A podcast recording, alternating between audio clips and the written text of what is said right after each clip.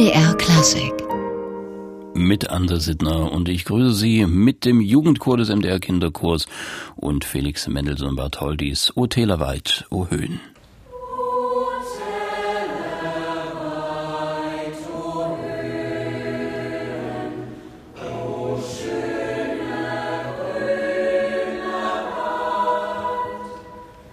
Jugendchor des MDR Kinderchors. Unter seinem Leiter Alexander Schmidt war das mit O Tälerweit, O Höhen, einer Komposition von Felix Mendelssohn Bartholdy. Am Wochenende wird der MDR Kinderchor sein Frühlingskonzert bestreiten.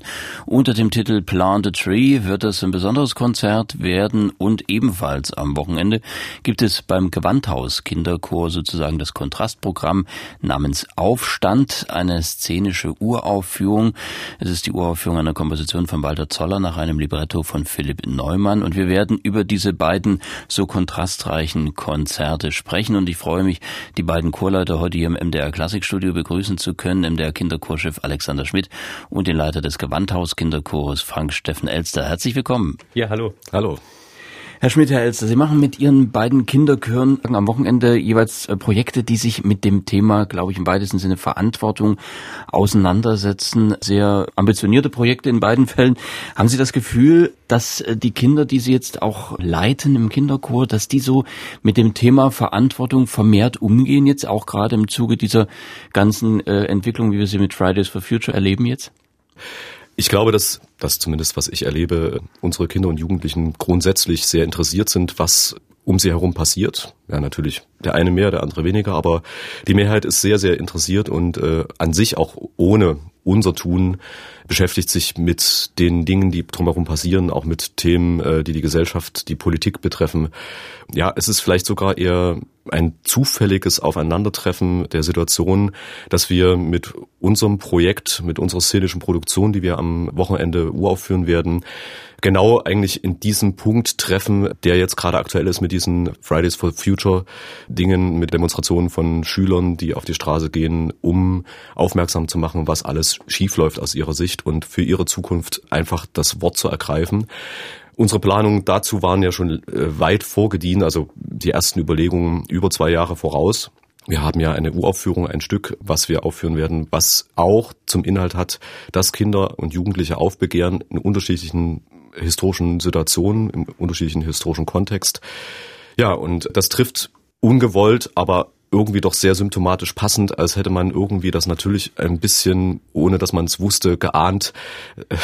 Das klingt jetzt etwas äh, putzig, aber dass wir genau eigentlich an der Stelle sagen, wir greifen Dinge auf, die die Kinder und Jugendlichen wirklich interessieren. Und es ist schon immer so gewesen, dass es mich sehr gereizt hat, Themen auch auf die Konzertbühne zu heben, aufs Podium zu heben, die äh, auch was mit den Kindern und Jugendlichen zu tun haben. Und dass wir uns auch nicht scheuen, kritische Dinge zu tun und kritische Dinge anzusprechen sprechen oder uns nicht nur mit schönen Dingen zu befassen, die ganz einfach und leicht zu verdauen sind, sondern eben auch wirklich hinterfragen und auch mehr zum Anregen, zum Nachdenken und uns damit befassen und äh, auseinandersetzen. Und das ist ja auch die wunderbare Möglichkeit der Musik, der Kunst, genau so etwas zu schaffen auf einer Ebene, die für alle zugänglich ist. Herr Schmidt, äh, bei Ihnen könnte man das ähnlich sehen. Plant a Tree, das ist auch ein Projekt, was sich äh, mit Umweltschutz, mit äh, Umwelt, mit Natur auseinandersetzt. Auch das fällt ja genau jetzt in diese Zeit hinein. Haben Sie sich da auch aktuell orientiert oder war es auch Zufall? Nein, also wir versuchen mit, dem Kon mit unserem Konzert nicht politisch zu sein, aber wir versuchen sozusagen einen, einen Standpunkt zu vertreten oder verschiedene Sichtweisen aufzuzeigen. Unser Konzert Plant a Tree ja thematisiert das Heranwachsen im weiteren Sinne. Es geht natürlich im gleichnamigen Titel um das Heranwachsen, um das Säen eines Baumes, wie der heranwächst, wie der zu etwas wird, was Generationen übergreift. Und äh, das haben wir als Anlass genommen, uns eben in einem sehr bunten Programm mit Jahreszeiten zu beschäftigen, mit dem Jahreszyklus, aber auch zu überlegen, was macht Jugend aus, vielleicht auch was macht Jugend unserer Zeit aus. Und ähm, all diese Sichtweisen haben wir zusammengebracht, haben wir nebeneinander gestellt.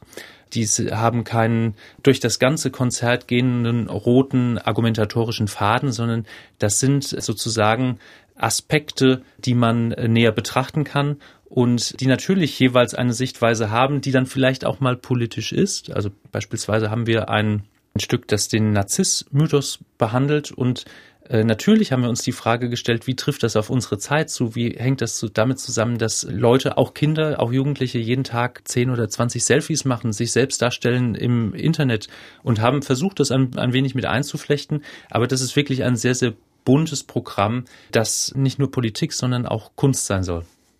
Herr Elster, Aufstand, so heißt Ihr Programm, äh, das trägt ja schon das Politische im Namen. Sie beschäftigen sich mit drei Aufständen äh, aus der Geschichte, glaube ich. Das, äh, wie ist das angelegt? Wie kann man sich das überhaupt vorstellen? Das ist eine szenische Darbietung mit Kinderchor. Wie wird das auf die Bühne kommen? Ja, also das ist ja ein richtiges Musiktheater, eine neue Komposition von Walter Zoller nach dem Libretto von unserem äh, auch inszenierenden Regisseur und Bühnenbildner Philipp Neumann. Grundlage oder Grundidee war ganz ursprünglich eine ganz andere Begebenheit, nämlich der Kinderkreuzzug gibt's auch eine gleichnamige Ballade von Bertolt Brecht. Äh, Benjamin Britten hat das vertont. Das war so eine, ein Grundimpuls und am Ende sind drei historische Begebenheiten jetzt Grundlage, nämlich die Streiks in Philadelphia 1903, das betraf die Kinder, die in den Textilfabriken unter unmenschlichsten Bedingungen arbeiten mussten und wo es ganz viele Unfälle gab, Übermüdung, Krankheit, Armut, also wirklich ganz, ganz miserable Bedingungen. Gibt es heute auf der Welt immer noch, ja, soweit ist das nicht her, in anderen Ländern, aber eben nach wie vor durchaus ein Thema. Und es gab dann Situationen, die dazu geführt haben, dass tatsächlich die Kinder gestreikt haben mit ihren Eltern, aber eben, eben auch die Kinder, ganz bewusst die Kinder gesagt haben, wir gehen nicht mehr an die Maschinen, wir streiken. Der Streik blieb erfolglos. Am Ende hat sich erst einmal nichts gebessert. Die zweite Begebenheit ist die Situation 1976 in Soweto. Da ist die Altersgruppe derer, die auf die Straße gegangen sind, etwas älter als die, die wir in der Situation in Philadelphia auch darstellen. Wir machen das auch direkt tatsächlich anhand der Altersgruppen in unserem Chor. Also die Jüngeren spielen tatsächlich diesen Philadelphia-Teil. Die nächstälteren spielen den Soweto-Teil. Und da ging es darum, dass zu Zeiten der Apartheid die Lehrsprache an den Schulen Afrikaans eingeführt werden sollte, wobei mehrheitlich Englisch die Unterrichtssprache war. In Südafrika gibt es ja heute offiziell elf Amtssprachen, also es ist ja unwahrscheinlich bunt und vielfältig, was dort an Kulturen, an Nationen eigentlich zusammenlebt. Und die damalige Apartheid-Regierung hat ähm, festgelegt, dass Afrikaans Unterrichtssprache sein soll. Und da kam es dazu, dass die Schüler dagegen aufbegehrten und auf die Straße gingen und protestiert haben. Und äh, dieser Protest wurde ja wie man weiß, blutig niedergeschlagen. Wir zeigen diese ganzen Episoden immer nur bis zu dem Punkt, wo sozusagen zum Beispiel der Abend bevor der Streik beginnt oder der Tag bevor die Proteste beginnen. Also das heißt, wir führen selbst auf der Szene nie den Konflikt selbst aus, sondern wir zeigen die Entwicklung dahin. Die dritte Begebenheit ist äh, relativ nah und ich war selbst erstaunt, als ich mich damit wieder befasste, dass mir das gar nicht mehr so präsent war. In Genua 2001 diese unglaublich brutalen Zerschlagungen der Demonstrationen seitens der Sicherheitsorgane gegenüber Teilnehmern an Demonstrationen gegen den G8-Gipfel. Es gab da verschiedene äh, Gruppierungen, sehr gewaltbereite, aber eben auch sehr friedliche, wo hier in dem Falle Jugendliche, Studenten, junge Menschen, aber auch ältere Menschen nach Genua gefahren sind, um gegen die Dinge zu protestieren. Ganz, ganz große Mehrheit friedlich. Eine kleine Gruppe war sozusagen bewusst angereist, um dort auch Krawall zu machen. Und man hat diese Gruppe tatsächlich instrumentalisiert, um doch sehr radikal alle die dort irgendwo als Demonstranten waren, da doch mit sehr viel Gewalt dazu zu bedenken. Und wir haben eine Situation, wo eben auch dargestellt wird, das ist dann eine sehr kleine Gruppe von Solisten, äh, das sind so die Ältesten aus unserem Chor plus äh, noch zwei Mitglieder aus dem Jugendchor die sozusagen an dem, äh, in den Tagen davor diskutieren miteinander, auch verschiedene politische Meinungen diskutieren. Und diese drei Begebenheiten kulminieren dann rein musikalisch in einem vierten Teil.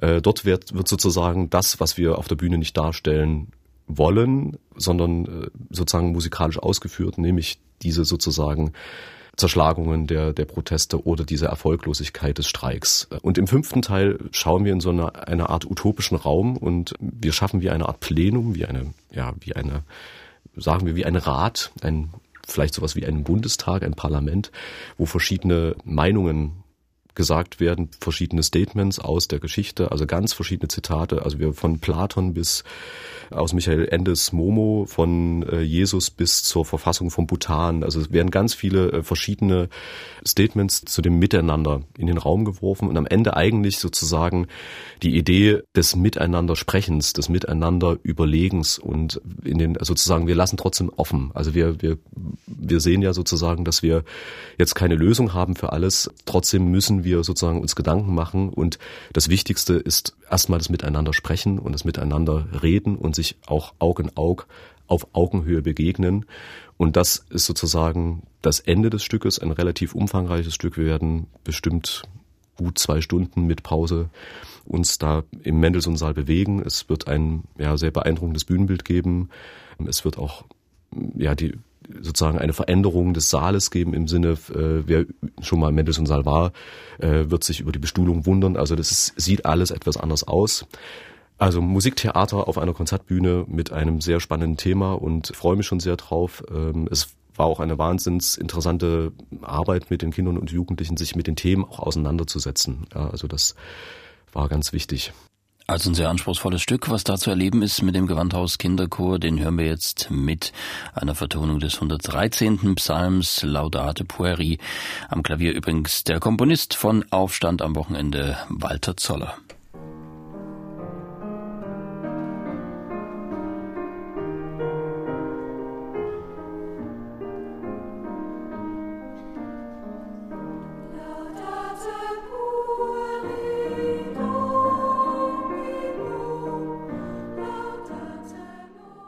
Laudate Pueri Dominum, die Vertonung des 113. Psalms in dieser Fassung für Chor und Klavier mit dem Gewandhaus Kinderchor und Walter Zoller am Klavier und äh, der Gewandhaus Kinderchor. Wir sind im Gespräch mit dem Leiter dieses Chors, mit Frank Steffen Elster und mit dem Leiter des MDR Kinderchores Alexander Schmidt. Herr Schmidt, das Konzertprojekt des MDR Kinderchores ist nicht nur musikalisch vielfältig, sondern hat gewissermaßen auch szenischen Anspruch. Der geht bei Ihrem Konzert aber eher so ein bisschen ins Tänzerische. Äh, Im Mittelpunkt steht die Komposition Plant a Tree, also Pflanz einen Baum des Dänen Michael Bojesen. Was ist das für ein Werk? Das ist ein, ein ganz interessantes Werk, weil Bojesen hier eben nicht nur die Musik geschrieben hat, sondern zu dieser Musik auch eine Choreografie vorgegeben hat. Also er hat verschiedene Positionen vorgegeben, die einzelne Sänger an bestimmten Stellen in diesem Stück eben einnehmen äh, müssen. Das Stück ist, wie der Name schon sagt, äh, geht darum, dass ein, ein Baum gepflanzt wird, dass also, wenn man einen Traum hat, eine gute Tat im Leben zu tun, was könnte das sein? Das müsste sein, einen Baum zu pflanzen, weil aus dieser Saat dann eben äh, nach langer Zeit etwas ganz Tolles wird, von dem alle profitieren, das äh, ein Baum, der Früchte spendet und Schatten spendet und ja, von dem alle etwas haben. Und dieser lange Wachstumsprozess des Baumes, von dem man ja sehr lange erstmal überhaupt nichts hat, der wird in diesem Stück dargestellt. Es gibt drei verschiedene Chöre. Jeder Chor ist dreistimmig, also es gibt insgesamt neun Stimmen, die sozusagen ineinander verschränkt werden, manchmal das gleiche singen, manchmal ganz unterschiedliche Partien singen. Diese drei Chöre sind über den ganzen Raum durchmischt verteilt. Und dadurch erscheint es so, dass wenn die ihre Positionen einnehmen, dass man sozusagen diesen Baum nach und nach im Raum im, durch den Chor wachsen sieht. Parallel haben wir äh, auch im Hintergrund äh, Projektionen während dem ganzen Konzert, äh, weil wir uns die Frage gestellt haben, naja, was, was kann es da sozusagen noch geben? Wir haben Konzerte, wo der Chor, wo das Orchester auf der Bühne steht und sitzt und die Musik wunderbar spielt und äh, darbietet. Wir haben die Oper, die durchinszeniert ist, wo wir äh, die ganze Zeit Schauspiel auf der Bühne auch erleben. Äh, was kann es noch dazwischen geben? Und ich glaube, das ist bei uns eine ganz wichtige Frage, weil wir natürlich heutzutage auch gewöhnt sind, wenn wir Musik privat hören, wenn wir die auf, auf YouTube hören, auf unterschiedlichen Kanälen im Fernsehen, äh, dass die auf irgendeine Art und Weise bebildert ist. Trotzdem, glaube ich, bietet uns ein Konzert ein, ein ganz tolles Live-Erlebnis. Und unsere Frage war, können wir es schaffen, das auf irgendeine Art und Weise zusammenzubringen? Wir haben also Bilder genommen, die teilweise ja sehr assoziativ sind, die im Hintergrund auch optisch einen Anreiz schaffen, an dem der Zuhörer vielleicht kurz kleben bleibt, dann aber, so ist meine Hoffnung, unsere Hoffnung, wieder zurückfindet sozusagen zum Chor, den mit neuen Augen, mit frischen Augen betrachtet und dann auch mit frischen Ohren. Und glaube ich, dadurch eben ein, ein ganz, ganz tolles und innovatives Konzerterlebnis hat. Wird sich das aufs ganze Konzert erstrecken oder ist es jetzt auf Bojesens Stück beschränkt? Projektionen haben wir tatsächlich im ganzen Konzert. Die sind unterschiedlich umfangreich. Es gibt da einige Stücke, die wir nur mit einem optischen Reiz sozusagen einmal näher beleuchten wollen. Es gibt Stücke, wo wir die ganze Zeit, wie beim Bojesen, etwas im Hintergrund haben, was sich auch verändert, was sich abspielt.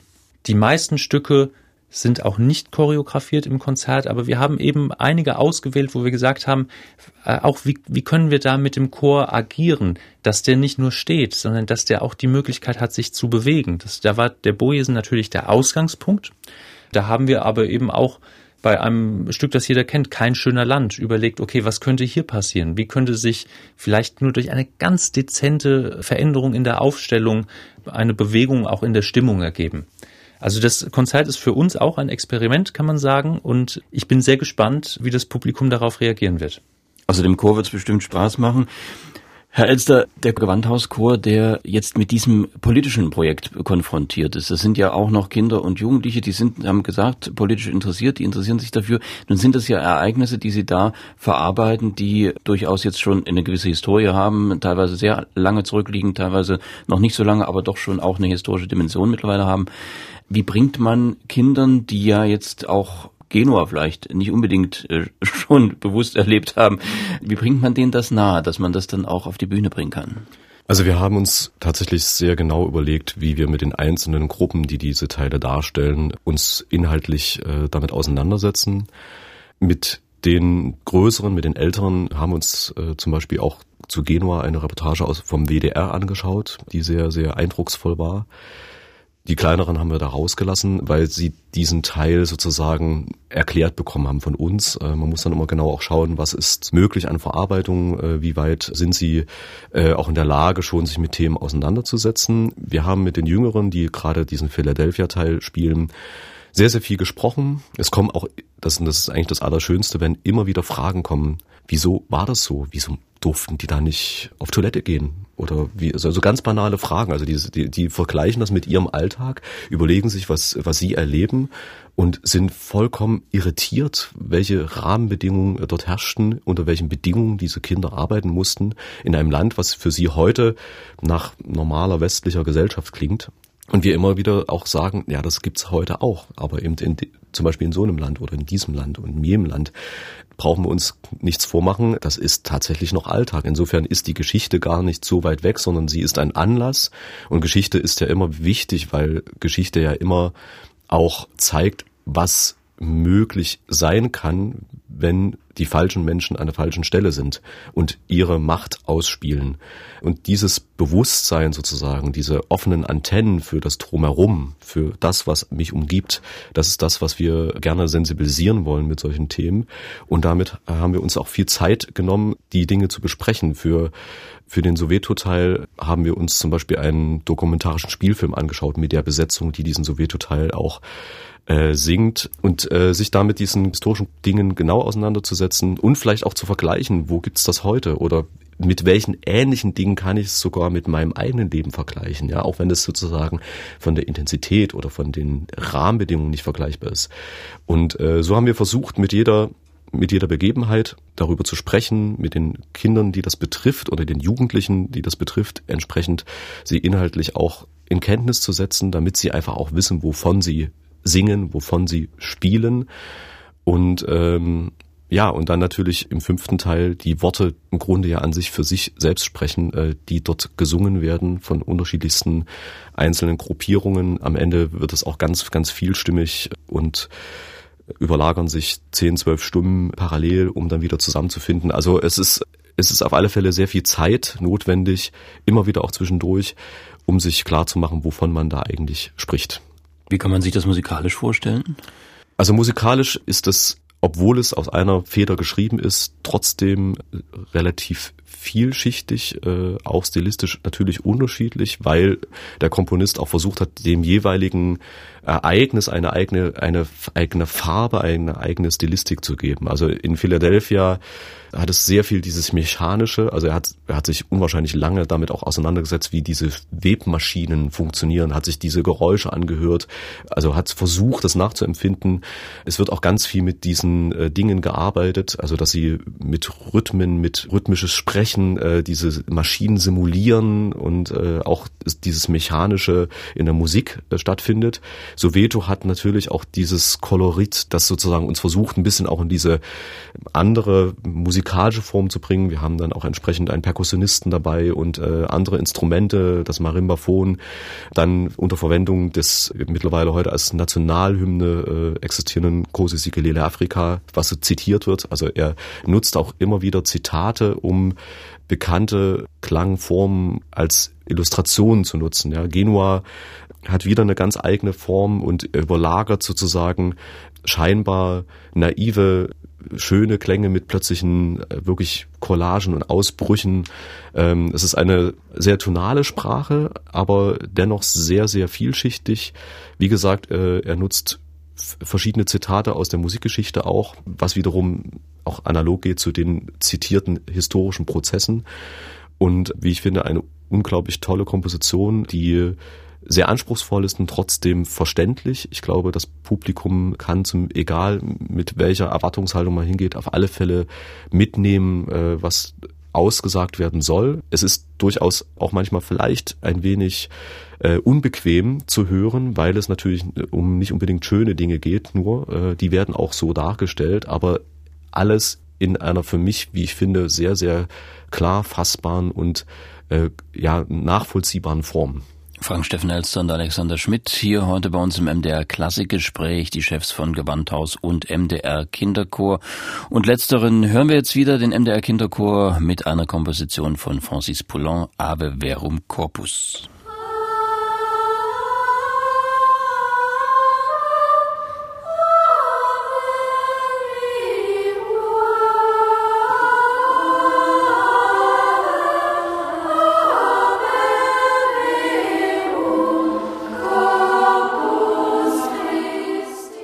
Der MDR Kinderchor unter seinem Leiter Alexander Schmidt mit Ave Verum Corpus, eine Komposition von Francis Poulain. Alexander Schmidt und Gewandhaus Kinderchorchef Frank Steffen Elster heute bei uns im MDR Klassikgespräch. Alexander Schmidt, der Gewandhaus Kinderchor führt eine Uraufführung auf. Sie setzen dagegen auf große musikalische Vielfalt im Konzert Plant Tree. Wie vielfältig ist es denn? Also da ist das Spektrum äh, wirklich bunt und breit sozusagen. Wir haben Mendelssohn natürlich mit dabei, den die Kinder immer sehr, sehr, sehr gerne singen. Wir haben äh, Perd dabei, Bojesen, darüber hatten wir schon gesprochen, äh, Lauritzen, Buchenberg, wir haben Fanny Hensel, Whittaker, Kodai. Also da ist wirklich die Breite des Programms. Nun sind ja solche Programme, wie Sie beide sie jetzt mit den Chören machen, doch was, was aus dem normalen, sagen wir mal, Konzertbetrieb vielleicht doch ein bisschen rausfällt, was äh, ein bisschen anders geartet ist, sind solche neuen Formen von Konzert, gerade auch für den Bereich Kinderchor, eigentlich etwas, was man äh, forcieren sollte, wo man vielleicht auch möglicherweise in Zukunft mehr Publikum ziehen könnte, wo man Leute anders auch begeistern könnte für die Chöre? Also ich glaube nicht, dass man das forcieren muss, sondern äh, es geht vielmehr darum, etwas auszuprobieren und auch ein Angebot zu schaffen. Ne? Also sich damit auseinanderzusetzen, was sind die Leute in unserer Zeit zu Hause gewöhnt?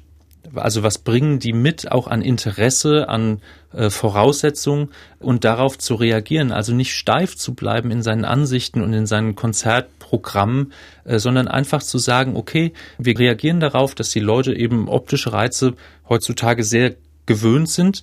Äh, wir, wir probieren das aus, schaffen wir das, so etwas in unser Konzert zu integrieren und hat das danach einen Mehrwert? Also bietet den Leuten dieses Konzert etwas, das sie dann zu Hause am Bildschirm eben doch nicht erfahren können Oder ist es so, dass äh, jemand da rausgeht und sagt, na ja, äh, das war schon ganz nett, aber dann, äh, wenn ich dann sowieso bebildert bin, dann, dann kann ich auch äh, das, mir das zu Hause ansehen.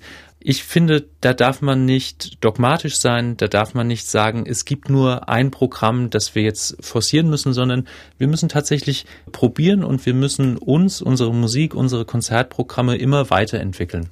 Nun haben Sie gerade angesprochen, sehr buntes Programm. Wann fängt man da mit dem Proben an? Das sind ja Werke, die dann auch alle einstudiert werden wollen. Ja, Zeit ist tatsächlich immer unser größter Feind.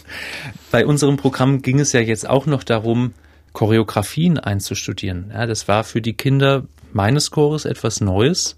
Das heißt, das benötigt umso mehr Zeit. Da muss man sich erstmal herantasten, muss ähm, Übungen machen, Bewegungsübungen äh, und, und, und. Das kostet unheimlich viel Zeit. Äh, wir als Chorleiter werden dann immer sehr gestresst, möchte ich sagen, und äh, denken, okay, ähm, wie weit kann ich mit diesem Stück kommen? Äh, da fehlt mir jetzt noch äh, diese Kleinigkeit und diese Nuance. Aber das ist unser Alltagsgeschäft. Da sage ich immer Augen auf bei der Berufswahl. Da müssen wir mit umgehen können und äh, müssen uns damit abfinden, dass wir eben nur eine begrenzte Zeit zur Verfügung haben, ähm, weil die Kinder ja auch die, die Freude daran behalten müssen und die äh, ist da aber gerade bei so einem Projekt dadurch gegeben, dass es eben etwas Neues ist, etwas Ungewöhnliches, dass man sich auch bewegen kann zur Musik. Und die Kinder ja nebenbei auch noch Schule haben, das wollen wir nicht vergessen. Also die kommen, das ist ja ein anderer Chorbetrieb, glaube ich, als wenn man jetzt äh, wie beim MDR Rundfunkchor zum Beispiel mit Profisängern arbeitet, die das beruflich machen. Die Kinder machen es ja nicht, die machen es ja nebenbei. Äh, auch das muss man ja, glaube ich, als Chorleiter berücksichtigen. Ja, das äh, tatsächlich, da kann man die nicht äh, äh, nicht von befreien. Das ist natürlich auch gar nicht unser Anliegen. Das ist ganz wichtig, dass die äh, ihre Leistungen in der Schule konstant halten. Nichtsdestotrotz denke ich, dass die Kinder, wenn die ein so umfangreiches Hobby pflegen wie das Singen jetzt in, in solchen Chören, mehrmals pro Woche Proben, Zusatzproben haben, Stimmbildung, eine Reihe von Konzerten, der Elan, der Eifer, das Feuer, mit dem die das machen, das eröffnet den Kindern Erfahrungswelten durch ihr Interesse, die dem ein oder anderen Fach in der Schule äh, zumindest ebenbürtig sind, äh, eben dadurch, dass sich die Kinder sehr, sehr gerne mit etwas beschäftigen. Wie erleben Sie sie jetzt in diesem Programm mit dem mit der Choreografie auch und mit dem mit der Vielfalt der Komposition? Ähm, sehr unterschiedlich von ähm, total begeistert bis auch noch mit einer äh, Portion Skepsis äh, diesen neuen bewegten Formen gegenüberstehend, ähm, ist die Palette wirklich breit. Und ich glaube, dass die große Mehrheit des Chores am Ende überzeugt sein wird ähm, von den Stücken und äh, auch von, von dieser neuen Form. Ähm, aber das ist eben äh, für uns auch ein Entwicklungsprozess. Herr Elster, szenische Form äh, ist bei Ihnen ganz groß geschrieben jetzt. Äh, das ist ein sehr, sehr schwieriges Stück. Zum einen natürlich vom Sujet her, vom Stoff her, zum, den Kindern erstmal das nahe zu bringen. Zum anderen denke ich auch von der Musik her und von dem, was da szenisch geboten wird, äh, sehr schwierig auf die Bühne zu bringen. Das erfordert ja, glaube ich, auch eine ganz besondere Tiefe der Arbeit mit den Kindern dann im Vorfeld. Ja, definitiv. Also ich glaube, das hat ganz viel auch mit dem gegenseitigen Vertrauen zu tun, was da sein muss, um so etwas auch in relativ kurzer Zeit zu schaffen. Also das Thema Zeit ist auch bei uns natürlich immer wieder gegeben. Äh, wenn wir überlegen, Weihnachten ist noch nicht so lange her, da hatten wir alle andere Dinge zu tun. Und jetzt in, innerhalb kürzester Zeit sich diesen Dingen zu widmen, gehört natürlich irgendwo auch zum Alltag und zu dem, was bei uns auch üblich ist.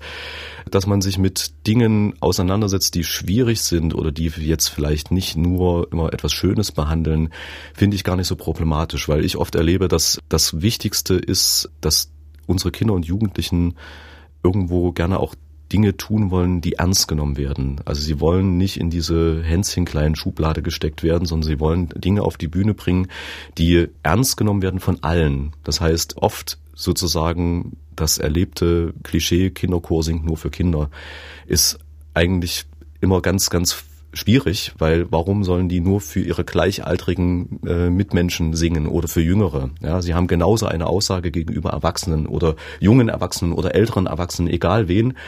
Äh, unsere Programme sind äh, auch sehr verschieden, äh, um genau auch bestimmten Gruppierungen oder bestimmten Publikumsschichten äh, je nach Interesse auch etwas zu bieten. Und natürlich ist das was ganz Selbstverständliches, äh, dass sie sich auch mit Themen auseinandersetzen, ja, die man erstmal besprechen muss, die man hinterfragen muss. Und das hat nichts damit zu tun, dass sie das dann ungern tun und dass die, die ich sag mal, die Freude an dem Ausführen dann dadurch verloren geht, nur mal, weil man über etwas Ernstes spricht, ja. Auch das kann eine, eine Begeisterung natürlich in einer ganz anderen Form sein, als wenn ich ein unwahrscheinlich beschwingtes, fröhliches Musikstück aufführe, was natürlich eine andere Intention hat, als wenn ich jetzt mich mit kritischen Dingen auseinandersetze. Und wir erleben eine sehr, sehr ernsthafte Arbeit. Natürlich gibt es Höhen und Tiefen. Es gibt auch mal den Tag, wo man merkt, okay, heute, heute wird nicht viel passieren. Ja, also wir warten auf die nächste Probe, weil was weiß ich, der Schultag lang war oder so ein typischer Montag, wenn die wenn die Woche wieder losgegangen ist, die Köpfe voll, was alles noch zu tun ist, die Klausur, die geschrieben werden muss, die Hausaufgabe, die gemacht werden muss, äh, vielleicht irgendwelcher Streit äh, mit Freund und Freundin in der Schule oder all diese Dinge, die uns ja trotzdem immer mit begegnen und die wir mitnehmen müssen, die wir immer auffangen müssen, die wir mit rechnen müssen und uns immer wieder auch um den Einzelnen zu kümmern. Das ist nicht ganz einfach, aber ich glaube, ähm, das ist ja das Schöne. Wir kriegen ja auch diese Rückmeldungen. Ja? Also wir sehen ja auch, äh, und das finde ich das immer das Schöne bei den Kindern und Jugendlichen, dass sie relativ klar und direkt rückmelden, wie es ihnen geht. Und das kann man gut aufgreifen. Also wenn man bereit dafür ist, kann man das aufgreifen und dann kann man auch gut miteinander an solchen Themen äh, sich entlang arbeiten und gemeinsam die Dinge auch entwickeln. Und wichtig ist, wie gesagt, dass man egal wie klein und wie groß, wie alt und wie jung die Protagonisten sind, dass man da miteinander sehr ernsthaft und klar und vertrauensvoll und ohne dass jetzt der Respekt verloren geht, aber auf Augenhöhe arbeitet, ja, weil am Ende äh, erwarte ich sozusagen ja von ihnen eine absolut wunderbare musikalische Aufführung und die geht nur, wenn ich auch das Vertrauen habe, dass sie das äh, auch leisten können. Im Sinne gleichwertig wie der Musiker, der seine Flöte spielt da bei diesem äh, Stück oder eben äh, unser Komponist, der selbst am Klavier sitzt und sich selbst nicht den leichtesten Klavierpart geschrieben hat. Also alle müssen ihre, ihre Sache professionell tun und trotzdem äh, dürfen wir nicht vergessen, mit wem wir es zu tun haben, nämlich mit Kindern und Jugendlichen. Und die brauchen dann ab und zu auch mal was Entspannendes. Ich glaube, da Volkslieder gehen immer und werden vermutlich auch immer gern gesungen, weil sie so schön ins Ohr gehen. Hier ist der Gewandhaus Kinderchor unter Frank Steffen Elster mit Kein schöner Land.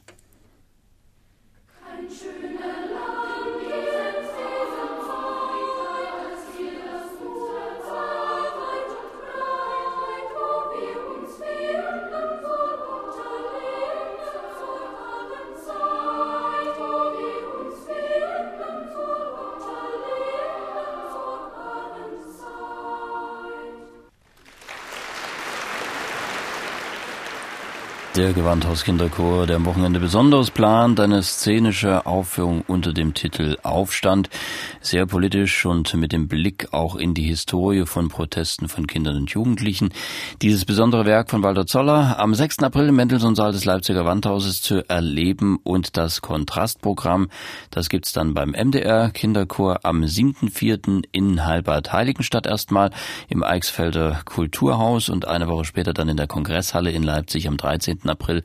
Da steht dann die Natur und das mit ihr Leben und Wachsen im Blickpunkt beim Programm Plant a Tree und die beiden Chorleiter Alexander Schmidt und Frank Steffen Elster sind heute bei uns zu Gast im MDR Klassikgespräch. Das sind ja, wie gesagt, zwei Konzerte, die auch ganz ungewöhnliche Konzertformen bedienen und Frank Steffen Elster wollte dazu, glaube ich, noch was sagen.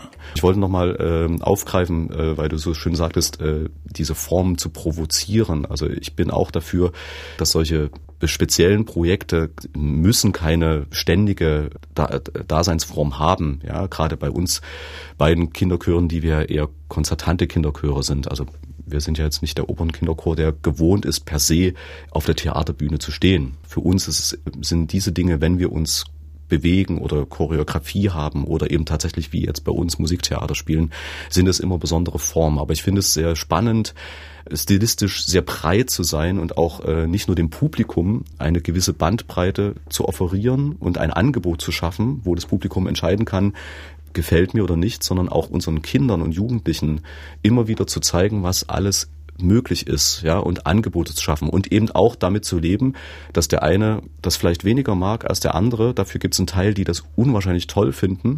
Also auch mit dieser Bandbreite innerhalb dieser kleinen Gruppe zu leben, dass natürlich nicht alle gleichermaßen über alles gleich begeistert sein werden. Das ist ein ganz normales Thema und ich finde es sehr, sehr spannend, auch durchaus für mich selbst, immer wieder Dinge neu zu entdecken und mich auch mit neuen Formaten oder dramaturgischen Ideen auf der Bühne zu bewegen. Die macht das für das ja, eigene Tun interessant, für die Kinder und Jugendlichen sowieso, immer wieder neu Dinge zu erleben und zu entdecken. Man staunt nämlich, wie, wie sehr Gewohnheitstiere die Kinder und Jugendlichen sind. Also wenn sie bestimmte Dinge so kennen, dann sind sie nicht durchaus nur weil sie jung und noch offen sind, vielleicht theoretisch für alles äh, gleich, gleichmaßen flexibel. Also manchmal muss man auch ganz schön Überzeugungsarbeit leisten, dass das jetzt gut ist und dass das wirklich wirkt auf der Bühne, äh, weil sie natürlich das manchmal nicht so sehen können. Es ist sehr spannend. Aber wie gesagt, die szenischen Produktionen, wir haben jetzt mittlerweile schon einige auf die Bühne gebracht, sind immer ein Highlight und der Chor äh, liebt das sehr und äh, ist da immer sehr, sehr begeistert, auch wenn es natürlich wahnsinnig anstrengend ist. Schmidt, also was Herr Elster gerade sagte, mit der, mit der Vielfalt, die angeboten wird und die ja auch hochwertig ist, also auch der MDR Kinderchor singt ja nicht nur für Kinder und macht nur Kinderprogramme, auch das Programm, was sie jetzt anbieten, ist sehr hochwertig. Ähm, dann kommen die Kinder aus der Schule und gehen in die Chorprobe, müssen zu Hochleistungen angespornt werden und haben dann teilweise ja auch Musik, die ihnen vielleicht doch erstmal auch erklärt werden muss. Nochmal, denn es sind ja doch noch Kinder. Wie weit muss der Chorleiter da Hilfestellung geben? Ja, das, äh, das kann man so pauschal nicht beantworten, denn ich meine, wir haben in unserem Chor Kinder ab drei Jahren, das geht hoch bis zum Abitur.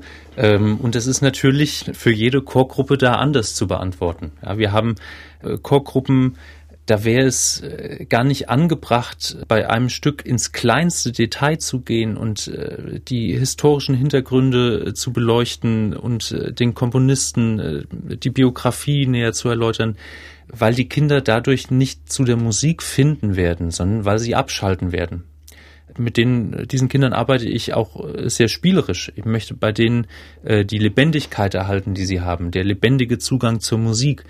Da versuche ich trotzdem die Inhalte der Musik äh, näher zu bringen, aber durch vielleicht etwas allgemeinere Bilder, die ähm, eben teilweise auch nicht ganz so wissenschaftlich sind, aber einfach für die Kinder zugänglich. Und äh, je älter die Kinder werden, desto mehr möchten die natürlich auch über die Musik erfahren. Ähm, und da muss man als Chorleiter auch immer aufpassen, denn wir haben über die zeitlichen Prämissen eben schon gesprochen. Das heißt, man muss sich immer ganz bewusst vornehmen, ich möchte auch zu diesem Stück, ich möchte zu diesem Programm etwas sagen. Äh, ich möchte den Kindern näher bringen, warum wir dieses Programm machen, warum das gut und wichtig ist und warum es genauso gut ist wie ein völlig anderes Programm, das wir äh, vor drei oder vier Monaten gemacht haben.